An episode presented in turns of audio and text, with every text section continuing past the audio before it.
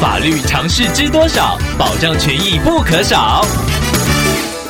欢迎收听《法律知多少》时间，我们请到台湾瑞银法律事务所律师郑瑞伦来为您解答法律上的疑惑。各位听众朋友，大家好，我是郑瑞伦律师。郑律师您好，听众朋友小五透过官网留言板想要请问您，他之前在社群平台上看到有人在贩卖医疗口罩，由于品牌标示不清楚，听众留言询问相关细节，平台管理员说自己有贩卖执照，也抛出照片佐证，想要。请问郑律师，是否有相关执照就可以在社群平台卖医疗口罩呢？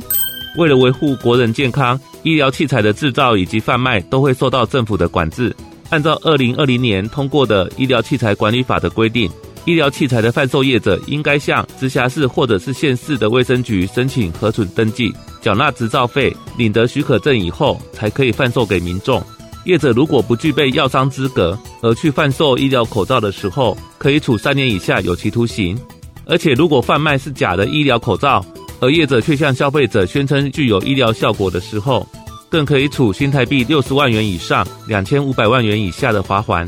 另外，卫福部在二零一七年已经公告，药商经过核准在通讯网络贩售，应该在通讯交易明显可见的地方揭露医疗器材许可证字号。药商名称、制造日期以及有效期限等等重要资讯，所以综合以上的说明，必须要符合卫福部的规定，取得相关许可证，才可以在网络上贩卖医疗口罩。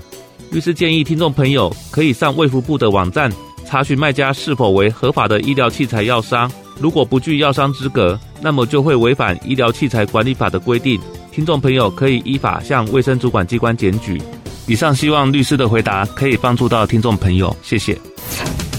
法律知多少？小小常识不可少，让您生活没烦恼。